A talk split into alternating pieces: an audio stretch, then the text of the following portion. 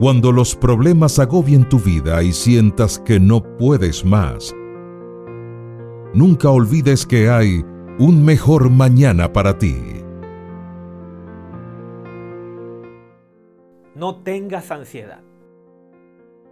La ansiedad incluye sentimientos de angustia, nerviosismo y preocupación. Como vivimos en un mundo inestable, a todos nos puede dar ansiedad. Estamos viviendo en un tiempo de mucha ansiedad, no solo por las crisis de salud y económica que estamos sufriendo a nivel mundial, sino por la inestabilidad social, moral, política. La gente hoy día está abrumada y ansiosa. La incertidumbre, temores y luchas transforman muchas mentes. Primera de Pedro 5:7, que echemos toda nuestra ansiedad y depresión sobre Él, ya que Dios cura la ansiedad.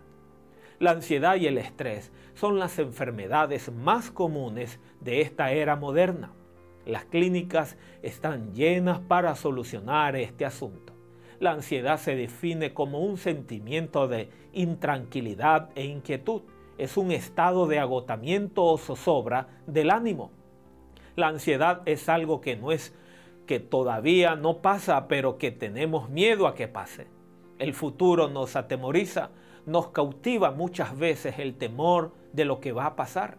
La ansiedad es falta de confianza en Dios. Decide hoy confiar en Él y echar todos tus temores a los pies de Jesús. Y así habrá un mejor mañana para ti.